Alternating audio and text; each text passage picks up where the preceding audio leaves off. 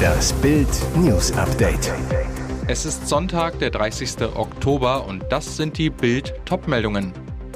149 Tote bei Massenpanik in Südkorea. Rentensystem vor dem Kollaps. Boxler zeigt Zivilcourage und wurde schlimm verprügelt. 149 Tote bei Massenpanik in Südkorea. Fröhliches Halloween-Fest endet in einer Katastrophe. Es sollte Südkoreas größte Party werden. Nach der Corona-Pandemie sollte endlich wieder ausgelassen gefeiert werden. Doch der Abend endete als Todesdrama. Nach Angaben lokaler Behörden sind bei einem Halloween-Fest in der Hauptstadt Seoul mindestens 149 Menschen ums Leben gekommen mutmaßlicher Auslöser. Die Menschen wurden in einer engen Straße von der Menschenmenge erdrückt. Zuvor hat es geheißen, dass mindestens 150 Menschen verletzt worden seien. Unter ihnen waren weitere Tote befürchtet worden. 100.000 Menschen hatten das riesige Fest besucht. Um 22.20 Uhr kam es dann zur Katastrophe. Choi Cheon-sik von der Nationalen Feuerwehrbehörde sagte, dass die Menge wohl nach vorne gedrängt habe und die Menschen dabei vermutlich erdrückt worden seien. Ein Augenzeuge gegenüber der südkoreanischen Nachrichtenagentur Yonhap über das Gedränge.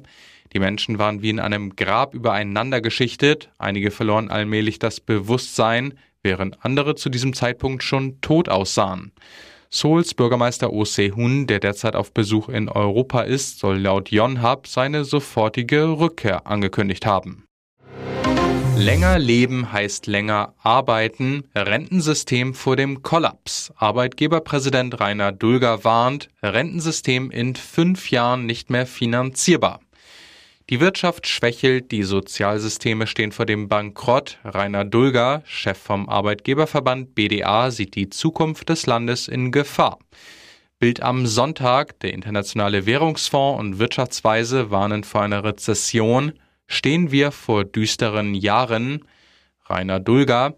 Fakt ist, dass die Wirtschaft gerade an vielen Fronten kämpfen muss. Die Corona-Krise belastet noch immer die Betriebe. Es gibt weiterhin Versorgungsengpässe, die Lieferketten sind gestört. Viele Schreiner, Bäcker oder Wäschereien fragen sich deshalb gerade, ob sie erneut Schulden aufnehmen müssen, um ihren Betrieb zu retten, oder ob sie besser ganz aufhören sollen und ihren Betrieb schließen. Klar ist, die fetten Jahre sind vorerst vorbei. Plädieren Sie dafür, das Renteneintrittsalter auf 70 Jahre hochzusetzen, um das Rentensystem zu retten? Dulger, ich halte nichts davon, jetzt irgendeine Zahl in den Raum zu rufen. Klüger finde ich es, das Renteneintrittsalter zu dynamisieren. Was bedeutet das? Dulger, das Renteneintrittsalter sollte an die Steigerung der Lebenserwartung gekoppelt werden. Es darf nicht sein, dass die weiter wachsende Lebenserwartung zu einem immer noch längeren Ruhestand führt. Es geht darum, längere Zeitabschnitte zu betrachten. Mittel- und langfristig wird die Lebenserwartung weiter deutlich steigen. Nase, Jochbein und Kiefer mehrfach gebrochen, Gesicht zertrümmert, weil er helfen wollte. Marco Boxler zeigte Zivilcourage und wurde schlimm verprügelt. Am Samstag vor einer Woche hatte Softwareentwickler Boxler mit seinen Ringerfreunden vom Kraftsportverein Wolmertingen den Junggesellenabschied eines Mannschaftskollegen gefeiert. Nachts gegen 4 Uhr will Boxler nach Hause, holt sein Fahrrad, das nah an einem Firmengelände in Konstanz angeschlossen ist. Da bemerkt er auf der anderen Straßenseite, wie drei Angreifer mit den Füßen auf den Kopf eines am Boden liegenden Mannes regelrecht einstampfen.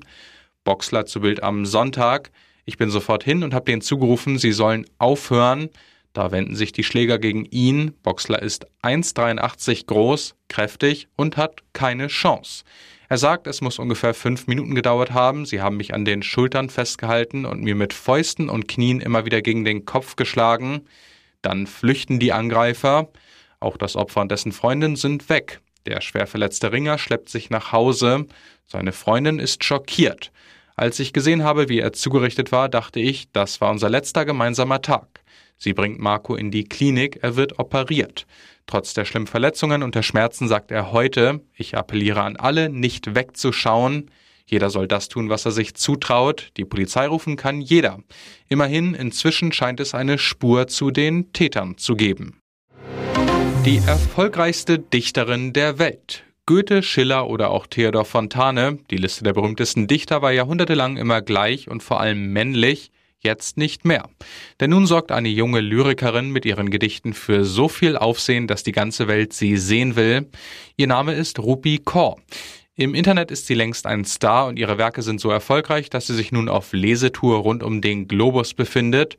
Sie war gerade in Köln, wurde in Berlin frenetisch gefeiert. Nach Europa folgen Australien und Nordamerika. Kor schreibt Lyrik, ihre Texte sind meistens kurz und immer in Kleinschreibung verfasst. Ein Beispiel. Wenn ich wüsste, woran sich Geborgenheit erkennen lässt, wäre ich nicht, schon so oft, in Armen gelandet, in denen ich sie nicht fand. Doch genau diese Kürze und die Einfachheit ihrer Sprache wird von ihren Gegnern kritisiert. Ihr mangle es an poetischem Talent, Lyrik sei eine Kunst und kein Post auf Instagram. Und jetzt weitere wichtige Meldungen des Tages vom Bild Newsdesk. Nach dem schockierenden Brandanschlag auf das ehemalige Spreehotel in Bautzen, in dem in wenigen Tagen zahlreiche Flüchtlingsfamilien einziehen sollten, besuchte Sachsens Landesinnenminister Armin Schuster den Tatort und zeigte sich bestürzt. Bei seinem Besuch am Brandort sagte der CDU-Politiker, jetzt sehe ich die Situation noch besorgniserregender als aus der Ferne. Das Ziel der Täter sei gewesen, das ehemalige Hotel komplett in Schutt und Asche zu legen, so Schuster. Freitag früh hatten dort mehrere unbekannte Täter Fensterscheiben eingeschlagen und vier Molotow-Cocktails ins Innere geworfen. Landesinnenminister Armin Schuster zu Bild, das ist eine Tat mit einer extrem hohen kriminellen Energie. Mir wäre es fast zu verharmlosen zu sagen, ach, das ist eine politische Motivation. Nein, wir sind haarscharf an einer Katastrophe vorbeigeschrammt. Wer das billigend in Kauf nimmt, der ist ein Verbrecher. Der Innenminister sicherte zu, dass alles dafür getan werde, die Verantwortlichen zu finden. Diese gehörten nicht zur Mitte unserer Gesellschaft. Im Gegenteil, dafür müssen sie büßen. Die Tat sei ein Versuch, die Sächsinnen und Sachsen in ein anderes Licht zu stellen. Dagegen werden wir uns wehren, sagte Schuster. Dramatische Wende beim Horrorunfall von Röhrt, bei dem am Montag der Fahrer und seine zwei Kinder starben. Jetzt stellt sich heraus, der Mann aus Geldern hatte gar keinen Führerschein. Der Vater wollte auf der Straße zwischen Röhrtschap-Hüsen und Kempen-Tönisberg einen Traktor überholen. Dabei kam er von der Straße ab, krachte frontal gegen einen Baum. Der Wagen wurde durch die Wucht des Aufpralls in zwei Teile gerissen. Aus dem zerstörten Audi konnten der Vater, sein Sohn und seine Tochter nur noch tot geborgen werden. Der Beifahrer kam ins Krankenhaus, ist inzwischen außer Lebensgefahr. Jetzt stellt sich heraus, der 47-Jährige hatte gar keinen Führerschein. Oberstaatsanwalt Johannes Hoppmann zu Bild. An dem Fahrzeug des Unfallfahrers waren Kennzeichen, die von einem anderen auf ihn zugelassenen Pkw stammen. Der Unfallwagen war nicht haftpflichtversichert und der Fahrer hatte keine Fahrerlaubnis. Es gibt keine Hinweise auf Drogenkonsum. Zu der Ursache des Unfalls teilte Polizeisprecherin Corinna Saccaro mit. Vermutlich hat der Fahrer aus bisher noch nicht geklärter Ursache die Kontrolle über sein Fahrzeug verloren. Womöglich war die Straße rutschig. Zum Unfallzeitpunkt hatte laut Polizei starker Regen eingesetzt. Der FC Bayern schlägt den ersten FSV Mainz 05 mit 6 zu 2 und kehrt mindestens für eine Nacht an die Tabellenspitze zurück.